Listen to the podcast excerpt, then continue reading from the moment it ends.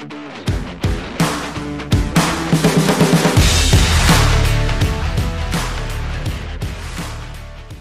wurde zweimal ein Vorstandsjob bei der Bahn angeboten. Das habe ich jedes Mal in Sekundenschnelle abgelehnt. Äh, in der Politik ist vielleicht 80 äh, Prozent Macht und 20 Prozent Sache. Also dem Herrn Habeck hätte wahrscheinlich schon drei Monate mal in einem Wirtschaftsunternehmen gut getan. Liebe Hörerinnen und Hörer, es ist wieder Macht was Podcast-Zeit. Schön, dass ihr dabei seid. Heute wird's äh, intensiv, würde ich mal würde ich mal behaupten. Unser Gast, den habe ich, glaube ich, das erste Mal kennenlernen dürfen, äh, im übertragenen Sinne. Ich glaube, er hat mal eine Kolumne fürs Manager-Magazin geschrieben, wenn ich mich nicht total täusche. Dann habe ich ihn bei LinkedIn gesehen, bin ihm dort relativ lange gefolgt und fand spannend, was er da äh, alles so kommentiert und äh, gepostet hat. Durchaus kontrovers an der einen oder anderen Stelle und auch nicht immer meiner Meinung, aber immer spannend. Und dann habe ich ihn halt gefragt, ob er nicht Lust hat, hier bei uns im Podcast mal äh, dabei zu sein. Er ist ehemaliger Vorstand unter anderem der Continental AG und der Deutschen Telekom, äh, war aber auch in der Politik sehr aktiv, es da bis zum Staatssekretär äh, geschafft und wie er das alles so gemacht hat und was ich jetzt in der Vorstellung vergessen habe, das erzählt er am besten mal selber. Lieber Thomas Sattelberger, herzlich willkommen im Macht was Podcast. Schön, dass Sie da sind. Ja, hallo lieber Michael Siegler, danke für die Einladung, freue mich schon. Ja, das, das musste sein, nachdem ich äh, äh, beobachtet habe, wie Sie da auf LinkedIn sozusagen äh, Ihrer Meinung keinen Maulkorb verpasst haben. Äh, das wollen wir hier ja auch haben bei, bei Macht was. Und vielleicht fangen wir mal, mal kurz an. In Ihrer, in Ihrer Vorstellung, habe ich was vergessen? Also Sie waren Vorstand äh, für Personal bei der, bei der Deutschen Telekom. Sie ja, aber Sie haben vielleicht vergessen, dass ich mal ganz einfacher als, als Angestellter bei Daimler-Benz angefangen habe äh, und, und äh, auch Berufsausbildner gewesen bin. Das war 1975. Also man, man, man normalerweise nennt man ja nur die gloriosen Kapitel des Lebens, aber äh, ich, ich fand das schon auch wichtig, dass ich sehr Schritt für Schritt meine Karriere gemacht habe in großen Konzernen und, und, und eigentlich fast ein bisschen spät nämlich so mit, mit Ende 40 in, in, in Vorstandsgremien berufen worden bin. Was, was war denn da der ausschlaggebende Punkt? Also, wie Sie sagen, Sie haben so ganz normal, wie man so schön sagt, eine Ausbildung gemacht, haben dann äh, eine Karriere beim Daimler, glaube ich, sag mal in Stuttgart, äh, ja. äh, gemacht und sind dann so Schritt für Schritt nach oben ge, nach, nach, nach oben gekommen, die, die Karriereleiter. Was waren dann so die, die zwei, drei wichtigsten Punkte, von denen Sie sagen würden, dass ich da in so einer Vor auf so einer Vorstandsetage irgendwann ein Büro hatte, äh, das hat da und daran gelegen? Also was ich immer gemacht habe, Firmen gewechselt.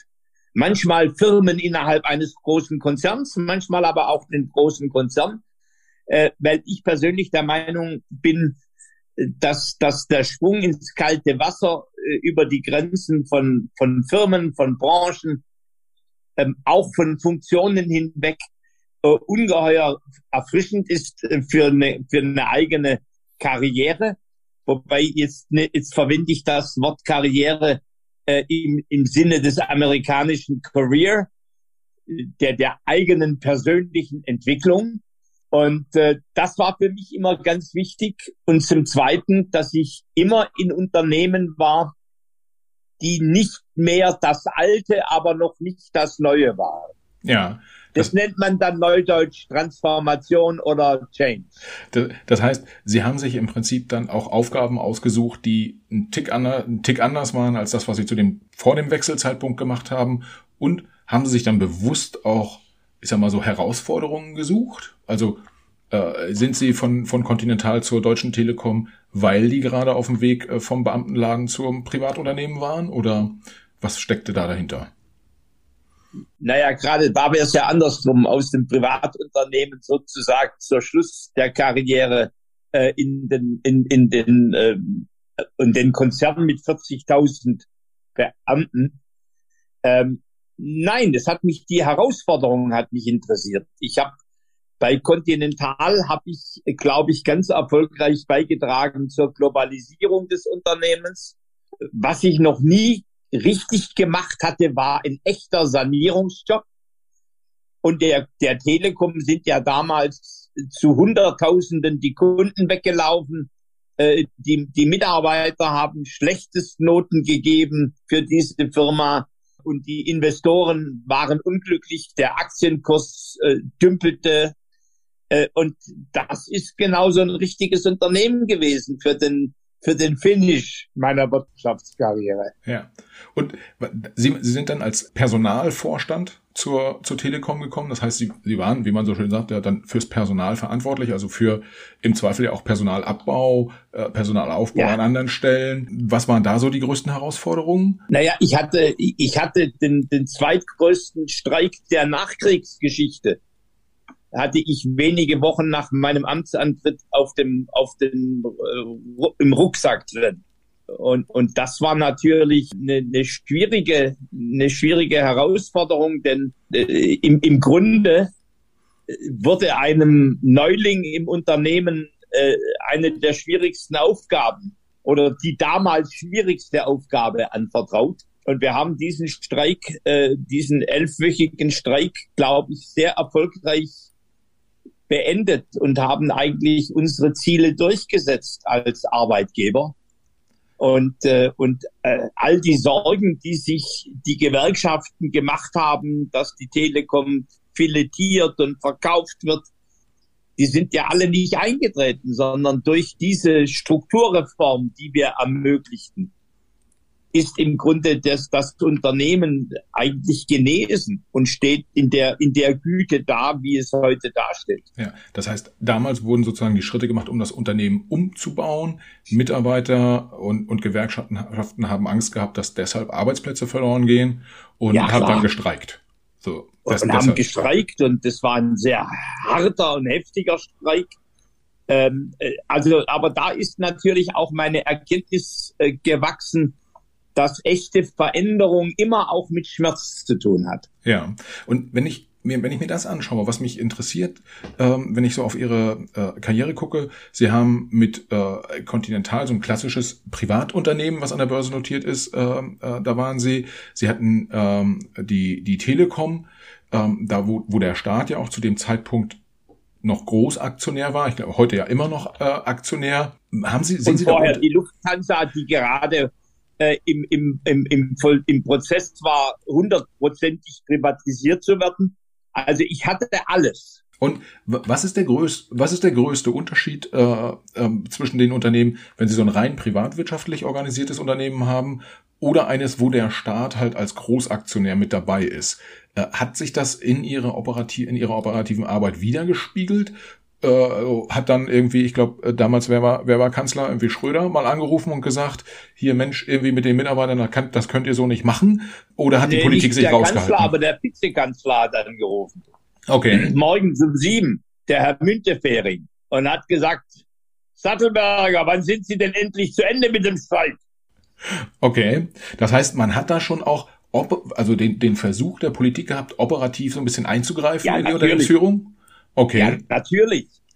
Äh, und äh, wenn, wenn Sie sowas sehen wie die Bahn, äh, die noch 100 Prozent äh, äh, im, in Staatsbesitz ist, da, da erst recht.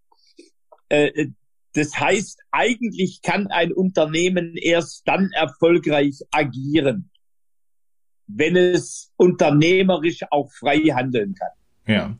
Und, Punkt. Und Sie würden, Sie haben gerade die Bahn angesprochen. Wenn wir auf einer Skala von eins bis zehn wie unternehmerisch frei kann so ein Bahnvorstand agieren aktuell? Würden Sie Zwei. Sagen? Zwei.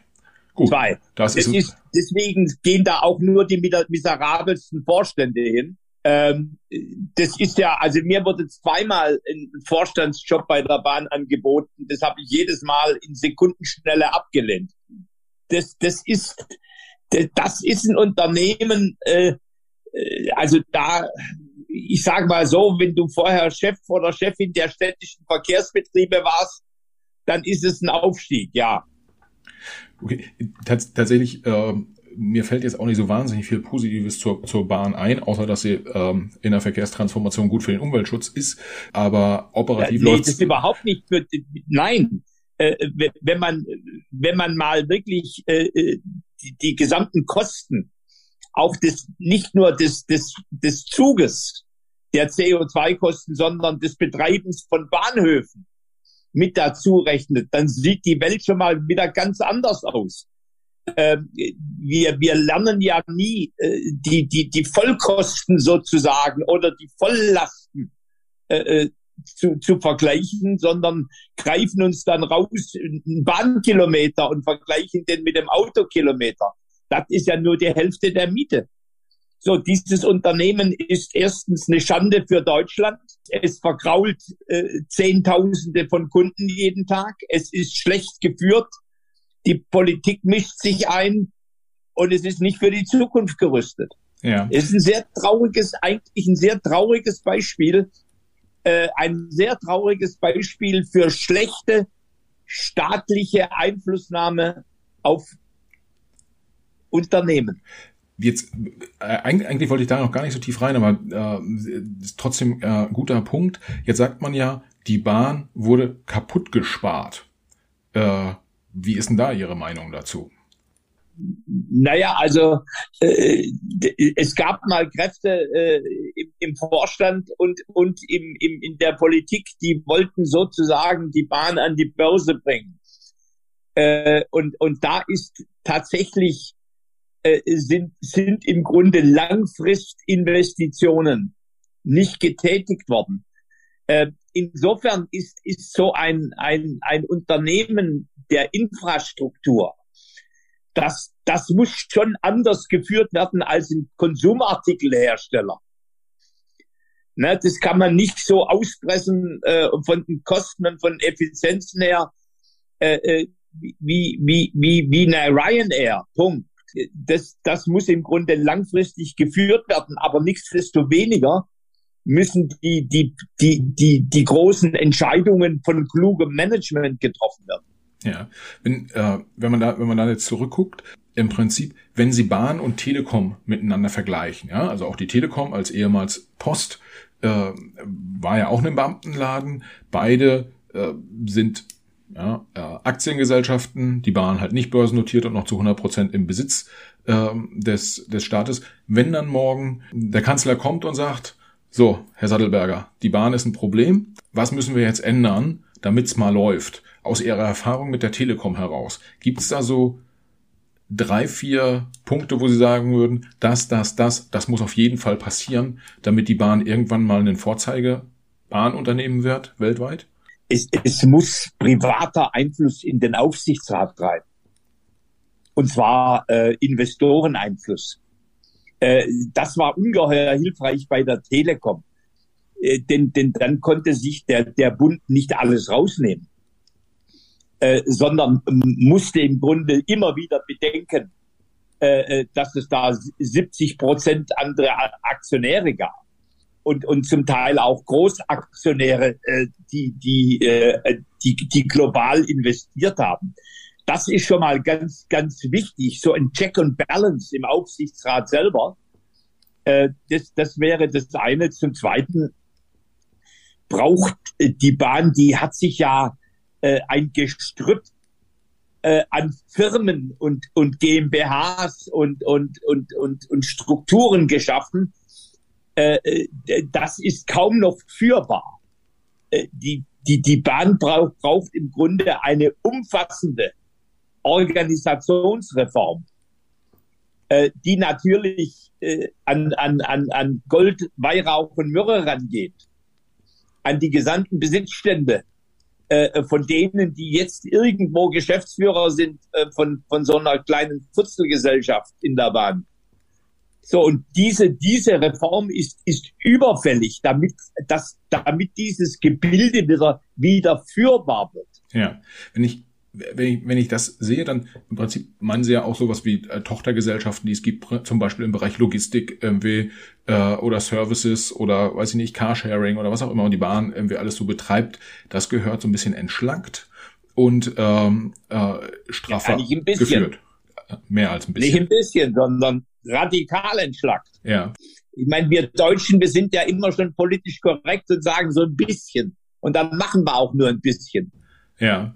Machen bei der Bahn ist ja im Prinzip, das muss ja von der, von der Politik kommen. Wenn ich jetzt so als neutraler Außenbeobachter auf solche Themen schaue, das ist ja nicht nur die Bahn, sondern gibt es ja irgendwie an der einen oder anderen Stelle auch, äh, äh, weiß ich nicht, Stadtwerke und, und die Sparkasten und überall, wo, wo, wo Politik Einfluss hat, oft erscheint einem so ein bisschen der Eindruck, dass das auch so Themen oder, oder Bereiche sind, wo auch nochmal ein Posten irgendwie zu vergeben ist. Und wenn gerade die Bahn ist ja durchaus auch äh, besetzt mit dem einen oder anderen Ex-Politiker oder war besetzt, auch jetzt gerade irgendwie im, im, Vorstand, ist da einfach dem, dem politischen Entscheidern die Hose näher als das Hemd oder, oder andersrum, wie, wie, man, wie man sagt. Und äh, dann werden da Leute reingesetzt, einfach auch, äh, weil die sich über die politische Karriere verdient haben. Na gut, viele Politiker haben ja auch keinen wirtschaftlichen Sachverstand sondern lesen sich den an über die Morgenzeitung und über ein paar PowerPoint-Präsentationen von Beratern.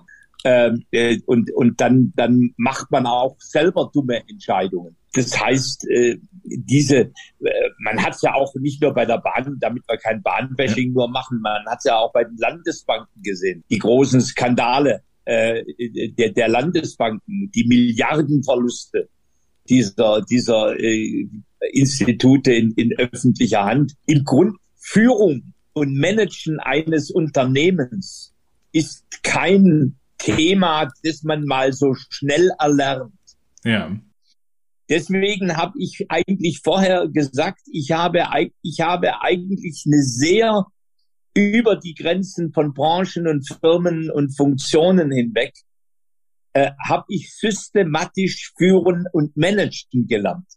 Ja, und wie Sie schon sagen, wir wollen ja nicht nur äh, nicht, nicht nur Bahnbashing betreiben, da gibt's ja noch noch so ein paar mehr äh, Unternehmen und Organisationen, äh, die ja. die das die das gebrauchen könnten. Jetzt sind Sie selber, äh, Herr Sattelberger, ja nochmal den den umgekehrten Weg gegangen als den ähm, ähm, äh, gerade beschriebenen. Also Sie sind dann äh, aus der Wirtschaft heraus ähm, mit einer kleinen äh, Abkühlungsphase sozusagen nach ihrem letzten Vorstandsmandat äh, sind sie dann in die Politik gegangen und haben, vielleicht der eine oder andere Hörer, die eine oder andere Hörerin wird es vermuten haben, dann die FDP äh, sozusagen als ihre Partei ähm, äh, erkannt, sind dort eingetreten und haben dann auch nochmal irgendwie eine erfolgreiche Karriere äh, gestartet, bis hin, bis hin zum Staatssekretär. Wie hat sich das ergeben? Also wenn ich, wenn ich so überlege, äh, ich mache ich mach eine, mach eine gute Karriere, äh, sitze in unterschiedlichen ähm, äh, Vorständen von DAX-Unternehmen auch, habe dann irgendwann meinen wohlverdienten Ruhestand. Da würden ja viele Leute auch sagen, so ist auch ist gut. Ich muss es finanziell nicht, ich muss fürs Ego nicht, ich muss es inhaltlich nicht. An der Stelle haben Sie nochmal so richtig aufgedreht und gesagt, äh, jetzt geht die nächste Karriere weiter. Was, was ist da passiert? Was hat Sie da motiviert? Naja, ich war ja dann äh, 67, äh, als ich äh, bei der Bundestagswahl mein Mandat gewann. Also tatsächlich im, im klassischen Ruhestand oder ich habe ihn immer als Unruhestand bezeichnet. Äh, ich, ich meine, ich habe mir irgendwann mal schlicht die Karten gelegt ob mich der Ruhestand, wie ich ihn da lebe, mit ein paar Aufsichtsratspositionen und, und etlichen zivilgesellschaftlichen Initiativen, ob mich das erfüllt. Und ich kam zum Ergebnis, ich sitze an einem kleinen See und habe da zehn, zwölf Schiffchen äh, auf dem Wasser und es, es, ich habe mich nicht, meine Potenziale waren nicht voll ausgenutzt, sondern äh, ich habe mich gelangweilt. Äh, es war mir nicht ausreichend. Ich habe viel mehr Energie und Gestaltungslust gehabt, als mir die, die Welt des Unruhestandes gab. Äh, und dann habe ich entschieden, ich mache noch mal die nächste Karriere und, und habe in gute fünf, gute fünf Jahre äh, äh die, die, die, die Politik gemacht und äh, bin übrigens jetzt Mitte des Jahres radikal von allen Ämtern zurückgetreten, also vom Staatssekretär wie vom Bundestagsabgeordneten, äh, weil es da eine, auf der einen Seite eine böse Schmutzelei gab und die, das habe ich nicht nötig. Und auf der anderen Seite private Herausforderungen, und jetzt bin ich dran, mir die nächste Karriere zu bauen. Vielleicht für die, für die Zuhörerinnen und Zuhörer, Podcasts werden ja auch ein bisschen länger gehört. Also wir nehmen diesen, äh, äh, äh, diese Folge gerade auf im Frühherbst 2022. Ähm, wer das dann später hört, gemeint ist der, ist der Sommer 2022, als sie diesen äh, äh, Ausstieg gemacht haben. Aber ja. be be bevor wir auf den Ausstieg und dann auf die dritte Karriere kommen, ähm, was mich schon interessiert ist, Sie haben also dass sie überhaupt mit 67 in den Bundestag gewählt wurden, auch das ist ja schon mal sozusagen, äh, viele von den 700 irgendwas Abgeordneten, die da jetzt im Bundestag sitzen würden, alleine das ja schon mal als großen Erfolg äh, verbuchen. Wie wie, wie, wie haben Sie das gemacht? Also Sie haben ja wahrscheinlich dann nicht irgendwann äh, beim FDP-Ortsvorstand äh, angerufen und gesagt, Mensch, ich würde gern für euch kandidieren, sondern Sie haben es wahrscheinlich strategisch ein bisschen, bisschen besser aufgesetzt. Also gab es schon Kontakte in die Politik? Wahrscheinlich, Sie sagten vorhin, der, der Vizekanzler Nein, es gab keine Kontakte in die Politik. Ich habe keine Netzwerke gehabt. Das heißt, Sie haben im Prinzip gesagt, die FDP, das wäre was für, das passt für mich inhaltlich. Für die würde ich gerne. Ich habe dem Christian Lindner eine SMS geschrieben und habe gesagt, äh, lieber Herr Lindner, ich würde gerne die FDP unterstützen. Ja. Und und ich kannte sonst niemand. Und der fand das wahrscheinlich gut würde ich mal von ausgehen. Der hat gesagt, lassen Sie uns mal treffen. Ja. Aber äh, wenn ein Christian Lindner das gut findet, findet es ein Kreisverband nicht gut. Ja. Äh, wenn es eine basisdemokratische Organisation ist. Das heißt, ich habe meine Ochsentour gemacht. Ich habe in, in, in 100 Tagen äh, fast 100 Veranstaltungen gemacht in jedem Winkel Bayerns. Bin nachts um zwei nach Hause gekommen, und morgens um sieben oder sechs aufgestanden, weil ich hatte ja noch Aufsichtsratsmandate. Ja. Äh, und, und meine anderen Aktivitäten, die habe ich dann gemacht und bin dann irgendwann am, am frühen Nachmittag nach, nach an den Bodensee runtergefahren äh, oder, oder äh, nach, nach, nach Schweinfurt. Und äh, die, dann, dann, dann haben Sie die quasi die, die Groundwork, wie man heutzutage so schön sagt, gemacht, die, die, die Basisarbeit, äh, sind dann aufgestellt worden und in den Bundestag gewählt worden. Ich habe mir natürlich klare Ziele gesetzt. Ja. Ich habe gesagt, ich kandidiere nur für einen Listenplatz, der auch aussichtsreich ist. Denn im Unterschied zu großen Parteien äh, bist du ja als kleine Partei vom, vom Listenplatz abhängig. Und ich habe alles auf meine Karte gesetzt äh, und habe dann in der Kampfabstimmung äh, 54 äh, zu 46 Prozent gewonnen. Ja, das, das heißt, wenn ich das mal verbinde mit dem, was Sie vorhin gesagt haben, in Bezug auch auf die Wechsel zwischen den Unternehmen äh, und jetzt in Bezug auf die, äh, auf die Politik, äh, Sie, Sie gehen, sind auch schon Risiken immer eingegangen. Ne? Also ich, ich mache das jetzt und entweder es funktioniert richtig oder es funktioniert halt im Zweifel gar nicht. Das kann man, kann man das auch mit als, als, als Lehre sozusagen rausziehen, dass das wichtig ist, dass man das machen muss, wenn man was erreichen will? Also ich kann es zumindestens für mich sagen. Andere machen das anders, äh, aber ich, ich bin äh, ich bin schon kräftige Risiken eingegangen. Ja. Und was würden Sie sagen, was waren denn die, die Erfolgsfaktoren, dass Sie den guten Listenplatz bekommen haben, dass Sie dann im Bundestag aktiv wurden, dass Sie dann auch äh, gefragt wurden, äh, Staatssekretär zu werden jetzt in der in, äh, in der in der Ampelregierung. Was waren so die die die Hauptpunkte, wo Sie sagen, das habe ich richtig gemacht oder da war meine Einstellung richtig zu den zum Job oder wie auch immer. Ähm, deshalb bin ich bin ich geflogen nach oben. Also e, erstens, ich mache nur Sachen, die mir Freude bereiten. Das habe ich mein ganzes Leben so lange immer gemacht. Wenn, wenn ich keine Freude mehr in der Arbeit hatte, bin ich gegangen positiv ausgedrückt, ich habe immer nur die, die Aufgaben gemacht, die mir Freude bereitet haben. Und äh, das, das, das gibt einem zutiefst eine, eine ja, ich, Beseelung ist fast ein bisschen überhöht, aber es gibt so einen, es, es gibt dann so einen inneren Spirit, äh, der, den andere dann spüren.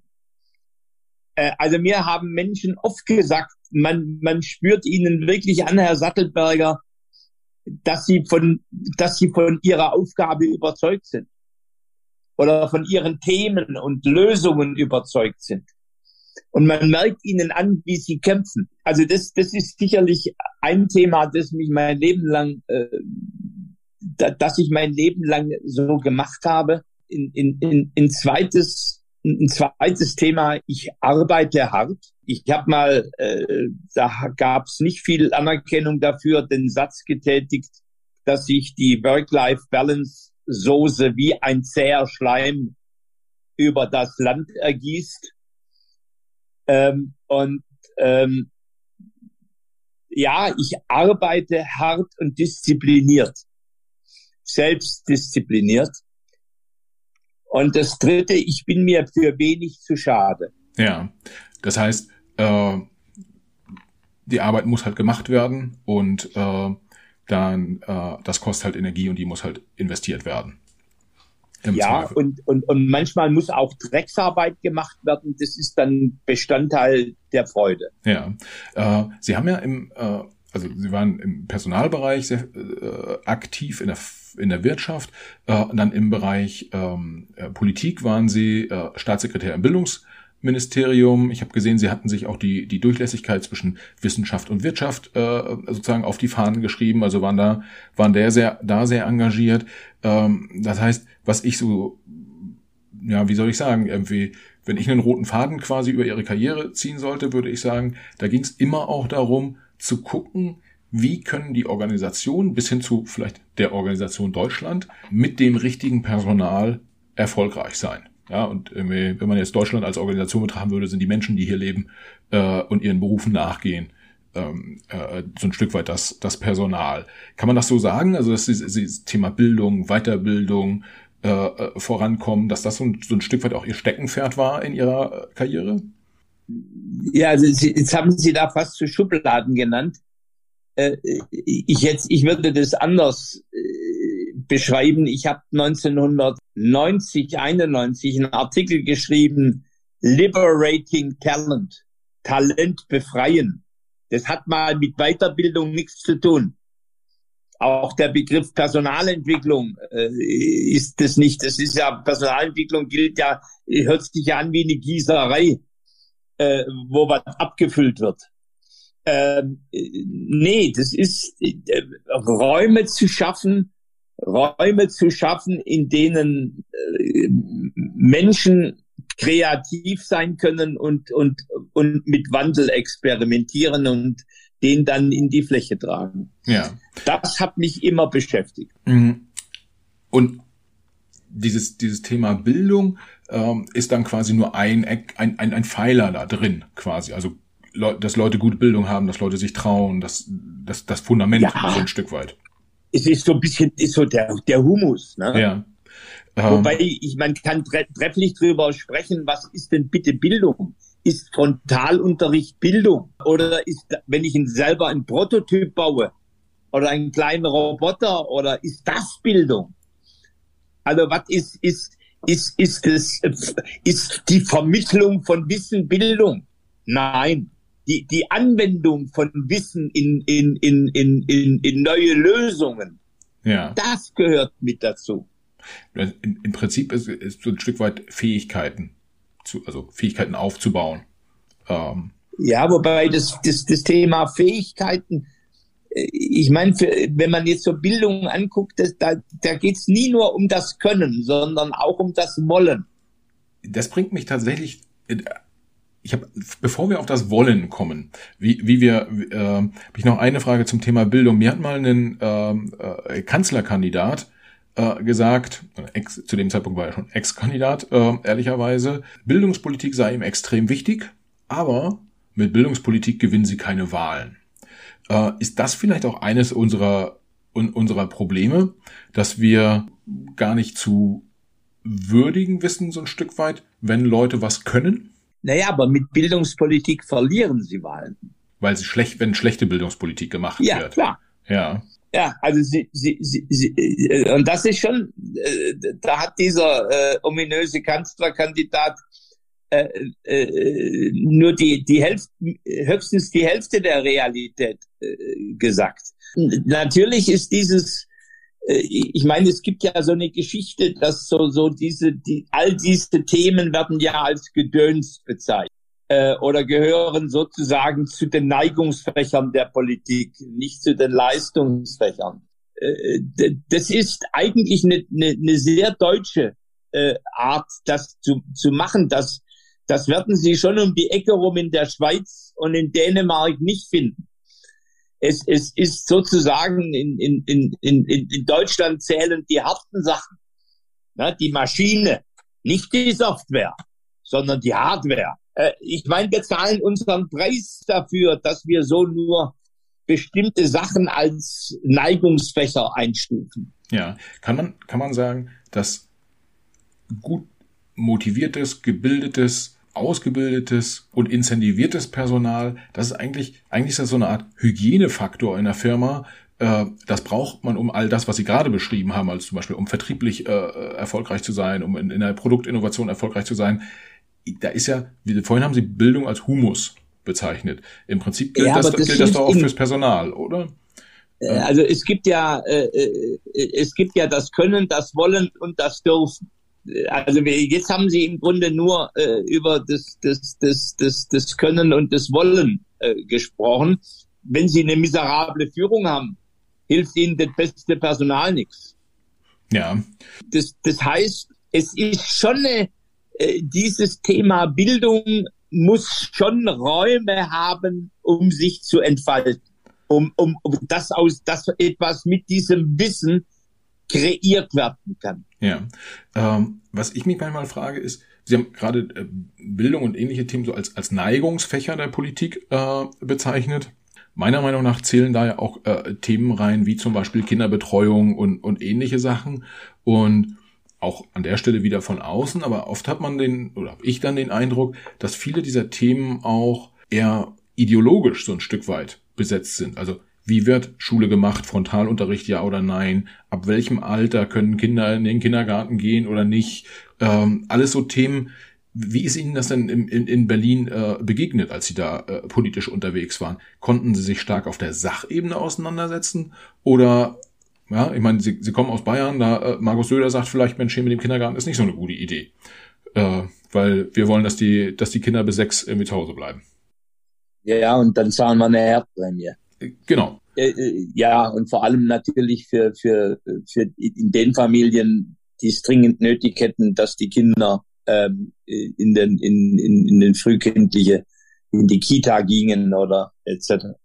Da, das ist halt so. Also äh, dass das in der Politik ist vielleicht 80 Prozent Macht und 20 Prozent Sache und in der Wirtschaft ist vielleicht 60 Prozent Macht und 40 Prozent Sache.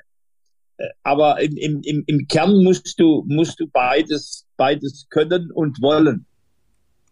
Das, das heißt, wenn wir jetzt mal bei dem, bei dem Thema bleiben, äh, mit, der, mit der Kinderbetreuung, also für mich erscheint relativ klar, wenn wir von staatlicher Seite jeden Tag zwölf Stunden Kinderbetreuung zur Verfügung stellen würden, kostenfrei, würden wir viel mehr, insbesondere ja gut ausgebildete Frauen äh, für den Arbeitsmarkt auch wieder sozusagen frei machen. Jetzt kann man darüber diskutieren, warum Frauen, weil irgendwie Männer können sich ja auch mehr um die Kinder kümmern. Leider ist es aber aktuell ja so, dass sich hauptsächlich Frauen, die Frauen um, um die Kinder kümmern. Und warum äh, macht man das nicht einfach? Warum äh, sagt man nicht, wir sorgen für diese Infrastruktur? Das kann ja eigentlich auch kein Thema des Geldes sein, weil wir haben einen totalen Fachkräftemangel und es sitzen Menschen zu Hause, die nachmittags um fünf irgendwie äh, oder um drei äh, ihre Kinder betreuen müssen, obwohl sie eigentlich in einer, keine Ahnung, Webagentur Kunden bespaßen könnten oder was auch immer. Das klingt mir total ideologisch. Ja, äh, aber ich meine, äh, Politik kümmert sich im Wesentlichen um die, die wählen können. Und die Kinder können nicht wählen. Ah. Die Kinder können nicht wählen und die Zukunft kann nicht wählen, sondern nur die Gegenwart. Ähm, das, das ist eine, äh, das ist eine traurige, eine traurige äh, Erkenntnis zumindestens äh, für dieses Land. Äh, und wir, wir kümmern uns zehnmal mehr um das Thema Rentner. Auch da muss man sich kümmern, als dass wir uns um das Thema Kinder kümmern. Ne? Und ähm, äh, das ist äh, klar, weil, weil Rentner ist die größtwachsendste Wählergruppe äh, dieses, dieses, dieses Landes. So. Und, äh, und diese Frage äh, einer, einer Zukunftspolitik, die dann auch zutiefst eine Politik für die jungen Menschen ist, die hat ganz wenig Fürsprecher äh, in, in diesem Lande.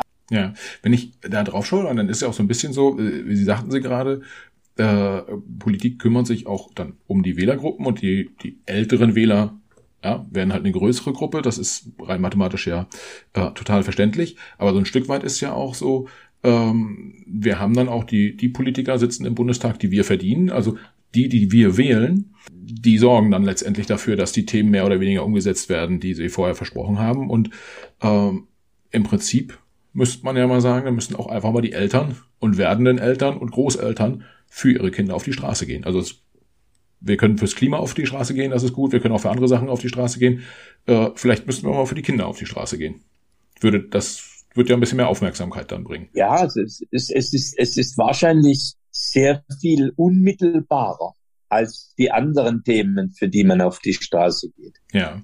Äh, und äh, im, im Grunde, wie, wie auch immer, ob auf die Straße oder äh, großes zivilgesellschaftliches Engagement für diese Themen und Kommunen unter Druck setzen, ja, das, das ist eigentlich nötig. Wenn wir, Sie, Sie hatten, äh, ich noch mal, ich würde oder anders, ich würde gerne mit Ihnen auch noch über die die Arbeitswelt der der Zukunft sprechen. Das ist aber so ein bisschen, bisschen auch wenn es ideologisch ist an vielen Stellen, aber ein Stück weit abgekoppelt von der, von der Politik. Deshalb vielleicht, um, um den, den Politikbereich so ein bisschen abzuschließen. Äh, irgendwo bei, bei LinkedIn habe ich mal einen Kommentar von Ihnen gelesen. Äh, ich ich habe dann in Berlin raus, weil irgendwie die Berliner Politik war Ihnen zu schmutzig. Gibt, ist das so eine, so eine generelle Geschichte, wo Sie sagen, Sie hatten vorhin gerade schon gesagt, dass das sozusagen nicht, nicht ihr, ihr Kernthema war, sie, dass sie das nicht gelernt haben. Aber gab es da dann nochmal besondere äh, Themen und vielleicht daran anschließend, haben Sie das Buch von Katja Suding gelesen, Reißleine? Nein, das habe ich nicht gelesen. Äh, ich, ich, ich, weil ich immer selber weiß, wann ich Reißleine ziehe und, äh, und ich auch in der Politik wenig Bücher lesen konnte, die ich, ja, ich, ich finde schon, ich möchte gerne in passabel charaktervollen äh, Milieus leben und arbeiten.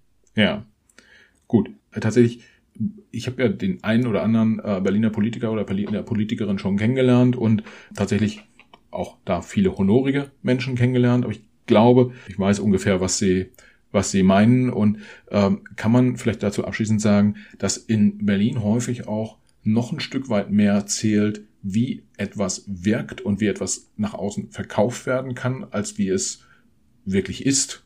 Ja gut, ich meine, das hängt damit zusammen, dass so viele Menschen sich an die Politik verkauft haben oder von ihr existenziell abhängig sind.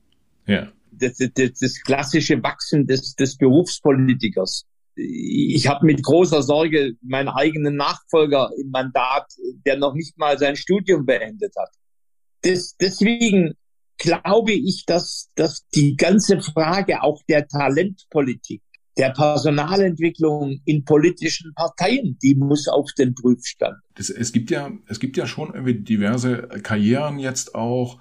Äh, keine Ahnung, ich hatte den, den Philipp Amthor irgendwie bei, bei mir im Podcast, aber auch die aktuelle äh, Vorsitzende der Grünen äh, zum Beispiel, die haben eine ähnliche äh, Karriere wie ihr, äh, äh, ihr Nachfolger. Also ähm, wie, wie sagte mal einer so schön, äh, Kreissaal, Hörsaal, Plenarsaal äh, ist, ist sozusagen die, die Karriere. Jetzt wird man das sicherlich nicht ja, also äh, komplett ausschließen können, aber glauben Sie, es bedarf quasi auch eines Austauschprogramms zwischen Wirtschaft, Verwaltung auf der einen Seite und Politik auf der anderen Seite, dass mehr Leute so wie Sie quasi nochmal äh, rüberwechseln können und vielleicht auch in die andere Richtung. Also dem Herrn Habeck hätte wahrscheinlich schon drei Monate mal in einem Wirtschaftsunternehmen gut getan. Okay. Dann, dann, dann wüsste er den Unterschied zwischen Umsatz und Ertrag.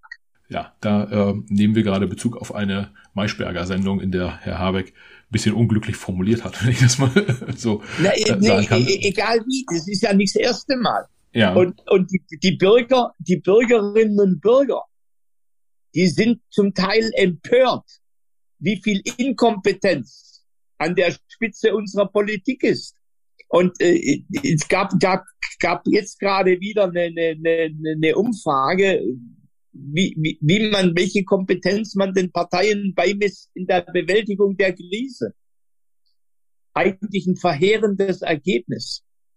Und, und wenn sich das Politikerinnen und Politiker nicht zu Herzen nehmen und die, die in der Verantwortung stehen für die Frage, wie werden Listen aufgestellt, welche Kandidatinnen und Kandidaten, äh, dann haben wir ein Problem in diesem Lande. Ja. Irgendwann werden die Bürger sagen, so nicht mehr mit uns. Ja. Haben Sie das Gefühl gehabt bei den, also Sie, Sie haben die Krisen angesprochen und eine Frage, die man sich manchmal stellt, ist, Politiker stehen ja auch als Institution für die für unsere Demokratie sozusagen und je leistungsfähiger äh, äh, Politik ist, ähm, desto angesehener ist wahrscheinlich auch die, unsere Gesellschaftsform, würde würde ich mal behaupten und je ja. je, je mehr Chaos in Berlin entsteht und äh, nehmen wir ganz ganz äh, extremes Beispiel die die Maskenskandale, die es da die es da gab, die auch irgendwie schon zum Teil im kriminellen Bereich waren äh, oder latent kriminell, ähm, juristisch wahrscheinlich sauberer formuliert. Äh, das lässt ja das Vertrauen in die Politik und damit ja auch in die in die äh, Demokratie senken. Und manchmal frage ich mich, ist den Kollegen vor Ort eigentlich klar, dass sie halt neben ihrem, ich muss einen guten Abgeordnetenjob haben, auch eine sehr starke Repräsentanz für die Demokratie darstellen? Blasen denken und operieren in Blasen. Und Blasenangehörige verlieren oft den Kontakt zu den anderen Welten. Ja. Und äh, wenn Sie, ich, ich kann das nur aus eigener Erfahrung sagen, Jetzt hatte ich ja mindestens 50 Jahre Erfahrung in anderen Welten. Wenn man mal so ein, zwei Jahre in Berlin ist, dann ist man Mitglied der Blase. Und dann ist es schwer, äh, da rauszuschauen, sozusagen. Rauszukommen, ja. Ja. Selbst wenn du im Wahlkreis mit Leuten zusammenkommst, du, du verarbeitest das alles unter der Logik, was bedeutet das für die Entscheidungsprozesse in Berlin. Und was ist machbar und gestaltbar und wie? Ja. Äh, und und äh, das, das heißt, Berlin ist sozusagen deine Säge im Kopf. Ja, das, was ist machbar und, und, und gestaltbar, ist ein, ist ein Punkt. Ich habe noch zwei äh, Themen, die ich äh, kurz würde mit Ihnen äh, besprechen wollen. Das eine ist aktuell äh, fast würde man ein bisschen flapsig sagen, es ist ja wieder Krise, also aktuell äh, Gas, Gaskrise, aber wir hatten ja auch Corona-Krise und Flüchtlingskrise etc. Und äh, wenn wir die äh, Maßnahmen verfolgen, die sowohl vorgeschlagen als auch umgesetzt werden, geht es ganz häufig darum, ähm, dass der, der Staat als Institution versucht, die wirtschaftlichen äh, Folgen dieser Krisen für die Bürger in irgendeiner Form abzu, abzumildern, sei es über Ausgleichszahlungen, sei es Kurzarbeitergeld, was auch die unterschiedlichsten Instrumente, die es da gibt. Ein Gedanke, der mir äh, jetzt zuletzt kam, war, wäre es nicht auch äh, strategisch sinnvoll, auch in Bezug auf Vorbereitung auf kommende Krisen, einfach dafür zu sorgen, dass insgesamt ähm, deutsche ja, dass das, das deutsche Volk sozusagen besser ausgebildet, in besseren Jobs ist, mehr Geld verdient, äh, einfach eine bessere persönliche Wirtschaftsleistung auch hat, um dann in Krisenzeiten zusetzen zu können. Ist jetzt nicht ganz sauber formuliert, aber äh, vielleicht wissen Sie, was ich meine. Und ist deshalb nicht eigentlich das Thema Bildung, Weiterbildung, Ausbildung existenziell für, für Deutschland, mittel- und langfristig? Also so wie ich vorher gesagt habe, Bildung braucht Räume, äh, so würde ich auch hier sagen, äh, Bildung braucht neues, neue Ökonomie. Denn wir, wir mangeln ja massivst unter Biotech-Unternehmen, unter Raumfahrtunternehmen, unter künstlichen Intelligenzunternehmen. Wir haben das alles nicht. Südkorea hat einen Softwareanteil von sechs Prozent am Bruttoinlandsprodukt, wir von zwei Prozent. Und das ist überwiegend SAP. Äh, die, das heißt, wir sind in all den neuen Räumen des Wirtschaftens nicht zu Hause. Und dafür brauchst du neue Bildung und mehr Bildung und bessere Bildung. aber ich, ich sage mal, wenn, wenn es nur dazu führt, äh, dass wir hier zu Zehntausenden Ingenieure und, und Softwareentwickler ausbilden äh, für Salesforce, für Google, für Apple. Äh, ich meine, mir hat ein Salesforce-Manager mal gesagt, so wie Deutschen früher in, nach Osteuropa eure Fabriken verlegt habt wegen niedrigen Arbeitskosten, so, so kriegen wir heute Niedriglohnentwickler bei euch. Das heißt, wir brauchen auch die Unternehmen selber. Also wir brauchen wir die guten Leute. Ne neue, neue Ökonomie.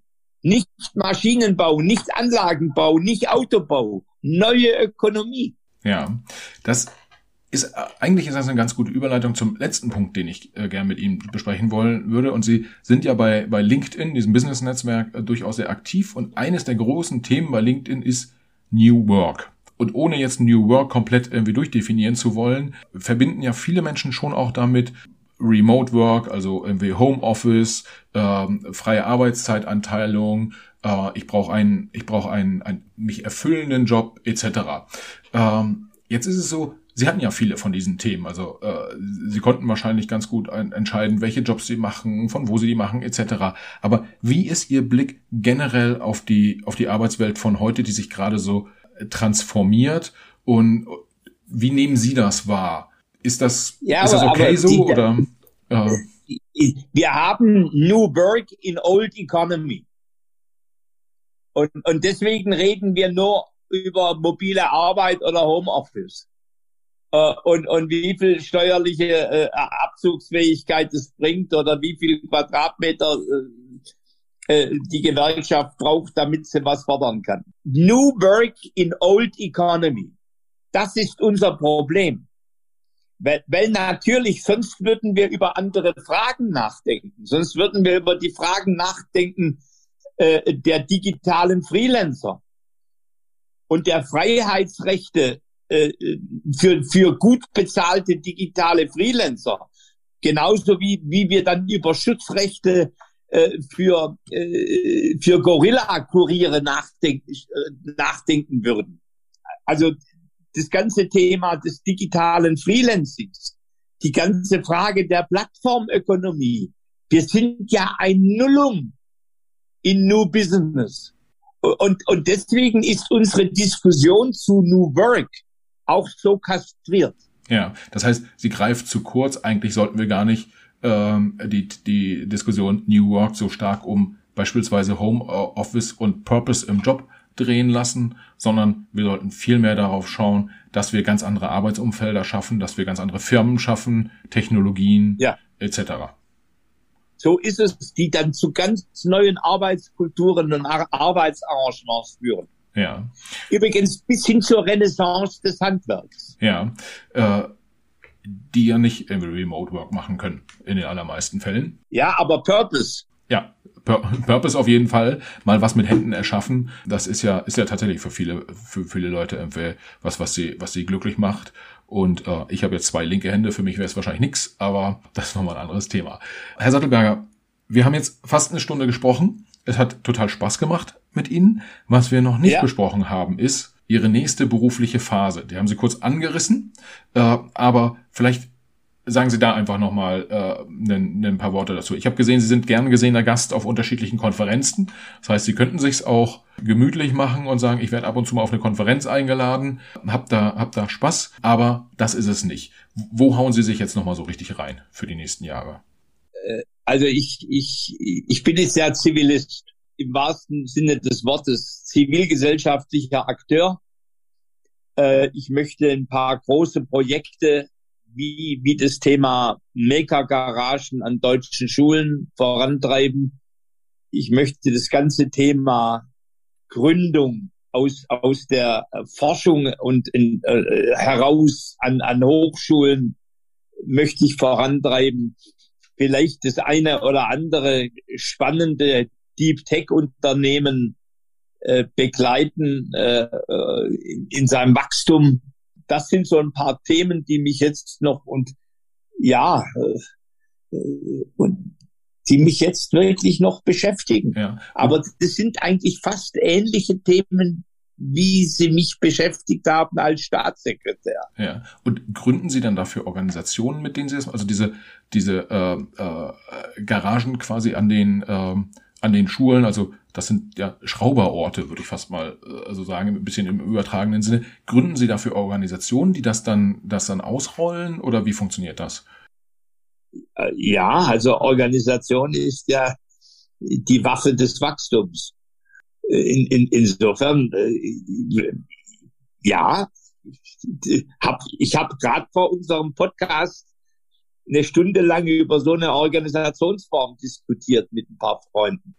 Okay, das, das heißt, wir verfolgen einfach bei LinkedIn nochmal äh, ein bisschen stärker ihre, ihre Aktivitäten und dann wird da das eine oder andere aufploppen und wir, wir können ihnen dann, können ihnen dann folgen und sehen, wie genau die Organisationen sind, die sie jetzt gerade zusammenschrauben.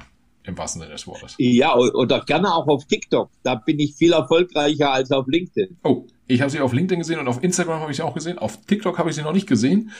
Ja, da bin das ich, da bin ich derjenige mit mit den meisten äh, Followern. Oh, okay. Der Politiker mit den meisten Followern. Okay. Der deutsche Politiker mit den meisten Followern.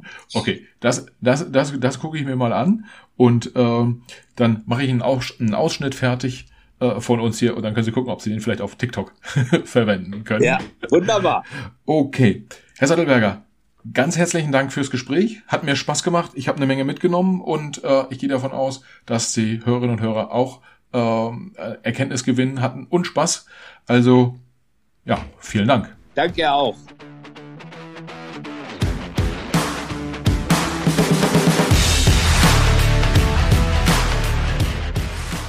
Liebe Hörerinnen und Hörer, vielen Dank fürs Zuhören. Schön, dass ihr auch dieses Mal wieder dabei wart. Für die Macherinnen und Macher unseres Podcasts, inklusive meiner Person, Michael, der ja hier netterweise äh, diesen Podcast hosten darf, für uns alle wäre es das größte Kompliment, wenn ihr dem Macht was Podcast eine 5-Sterne-Bewertung und einen positiven Kommentar auf Apple Podcast oder einer anderen von euch genutzten Podcast-App hinterlasst. Wir freuen uns auch, wenn ihr dem Macht was Podcast auf Instagram, Facebook, LinkedIn oder Twitter folgt. Schreibt uns dort gerne Nachrichten, kommentiert unsere Episoden, übt gerne auch Kritik und macht uns gerne auch Vorschläge für Gäste, die ihr mal bei uns im Gespräch hören wollen würdet. Vielen Dank, viele Grüße und bis zur nächsten Folge. Alles Gute, bis dahin. Ciao.